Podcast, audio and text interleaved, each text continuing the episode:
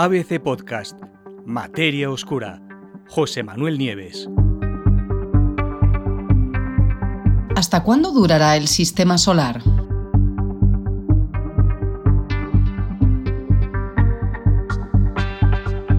En el universo, nada dura para siempre.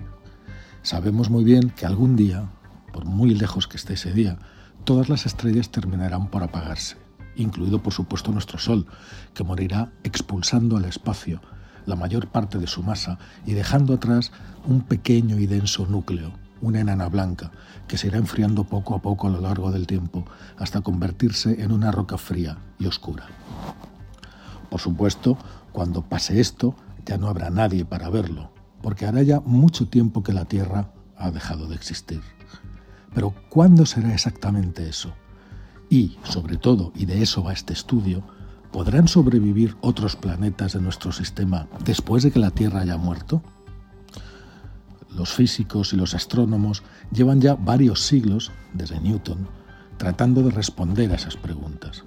Y ahora, las últimas estimaciones, recién publicadas en The Astronomical Journal, han revelado que los planetas de nuestro sistema desaparecerán bastante antes de lo que creíamos, dentro de solo, y repito, solo entre comillas, unos 100.000 millones de años. Lo harán abandonando para siempre al Sol que ya será un rescoldo moribundo y condenado. Ojo, porque la Tierra ya en ese momento ya habrá desaparecido hace mucho. Ahora os explicaré cómo, ¿no? Eh, el estudio se refiere a la desaparición del sistema solar al completo, no de la Tierra, que morirá muchísimo antes. Y eso hace referencia a todos los planetas que sobrevivan a los dramáticos cambios que va a sufrir el Sol.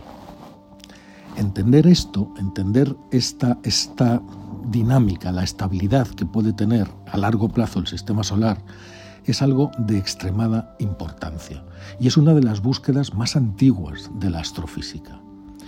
Sin embargo, hacer los cálculos necesarios para, para conocer esto es mucho más complicado de lo que parece.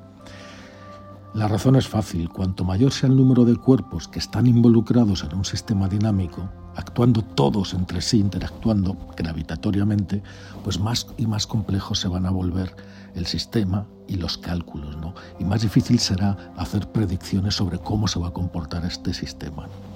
Es lo que se conoce como el problema de los n cuerpos.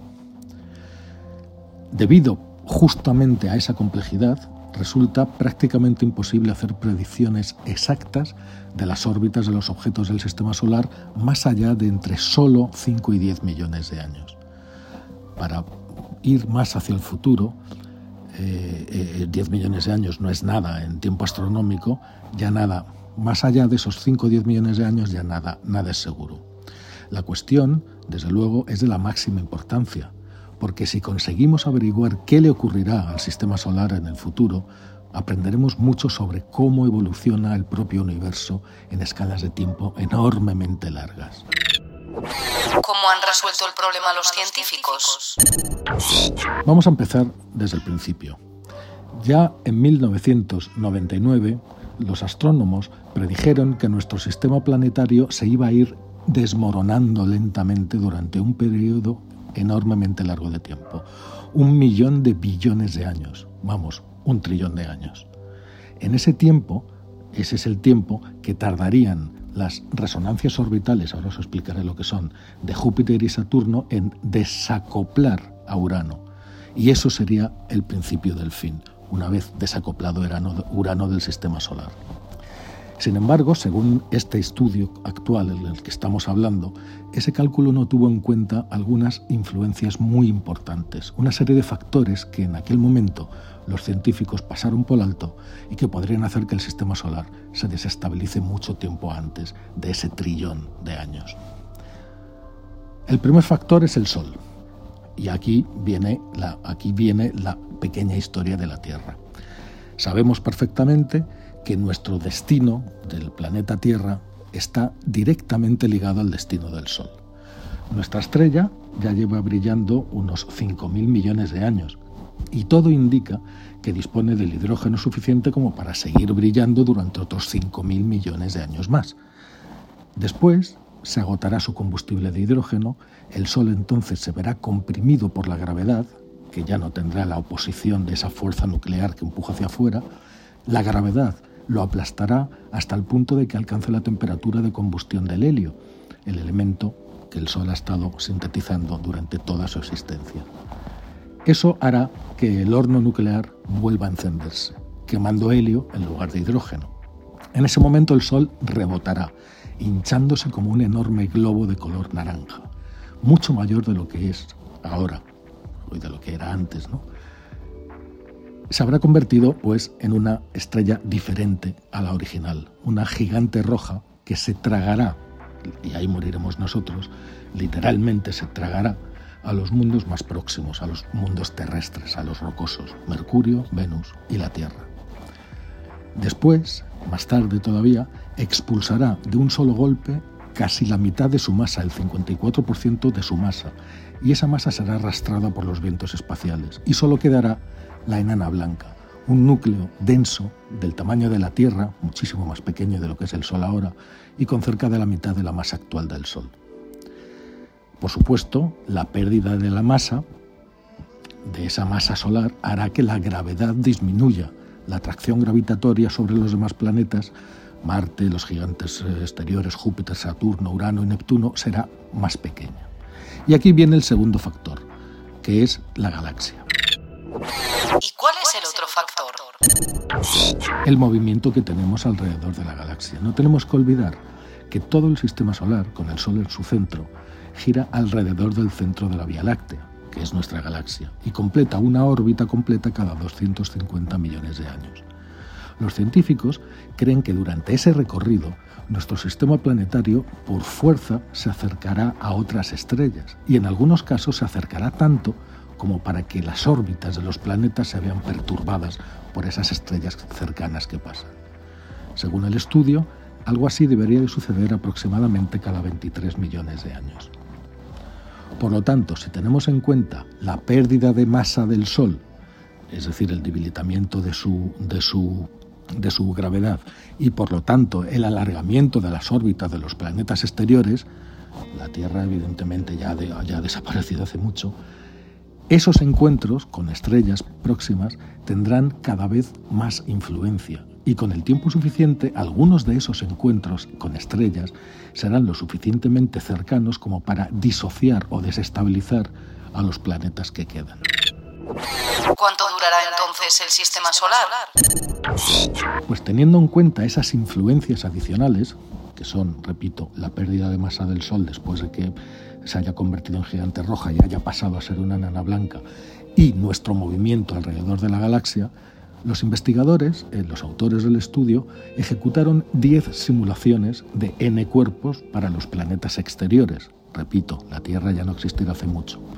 Dejando fuera a Marte, que también se podría sobrevivir para simplemente para simplificar el cálculo, porque la influencia de Marte, si es que existe para entonces, ya sería prácticamente insignificante.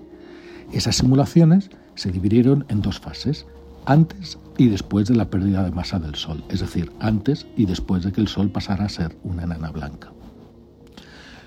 Desde luego, 10 simulaciones no constituyen una muestra estadística muy sólida, pero los investigadores descubrieron que los resultados de esas simulaciones se desarrollaban, daban lugar siempre a un escenario similar, y es el siguiente. Una vez convertido el Sol en enana blanca, los planetas exteriores amplían sus órbitas debido a la menor atracción gravitatoria, pero todavía permanecen relativamente estables. Júpiter y Saturno, sin embargo, quedan atrapados en una resonancia estable de 5 de 5 eh, entre 2. Es decir, por cada 5 veces que Júpiter gira alrededor del Sol, Saturno lo hace 2. Esa resonancia ya había sido propuesta muchas veces, entre otros por el propio Isaac Newton. Esas órbitas alargadas o expandidas, así como las características de esa resonancia planetaria que os acabo de contar, hacen que el sistema sea más susceptible a las perturbaciones causadas por las estrellas que pasan. Según los cálculos de los científicos, después de 30.000 millones de años, las perturbaciones estelares transformarán esas órbitas, inicialmente estables, en órbitas caóticas, y eso resultará en una rápida pérdida de planetas. Al final, todos menos uno, probablemente Júpiter, abandonarán sus órbitas y huirán hacia la galaxia como planetas errantes y solitarios. El último planeta se quedará alrededor del Sol durante otros 50.000 millones de años más, muchísimo tiempo, pero su destino ya está escrito y sellado. Cuando llegue el momento, en efecto, también se liberará de la debilitada gravedad del Sol y se convertirá, como los demás, en un mundo errante, un mundo solitario, sin estrella, flotando solo y libre en el espacio. En resumen, en total, unos 100.000 millones de años después de que el Sol se convierta en una enana blanca, el sistema solar habrá dejado de existir por completo. Puede seguir pareciéndonos una eternidad, pero es un lapso de tiempo significativamente más corto que el que propusieron en 1999, un trillón de años. 100.000 millones contra un trillón. Y por supuesto, advierten los propios autores del estudio, la cifra no es definitiva, porque el resultado de sus cálculos depende de lo que sabemos hoy en día de nuestro entorno galáctico y de nuestras estimaciones actuales sobre posibles acercamientos de estrellas que desestabilicen el sistema solar en el futuro. Esas estimaciones pueden cambiar. Sea como fuere, una cosa es segura. Cuando todo esto suceda, la humanidad llevará ya mucho, muchísimo tiempo extinguida y no quedará nadie para verlo.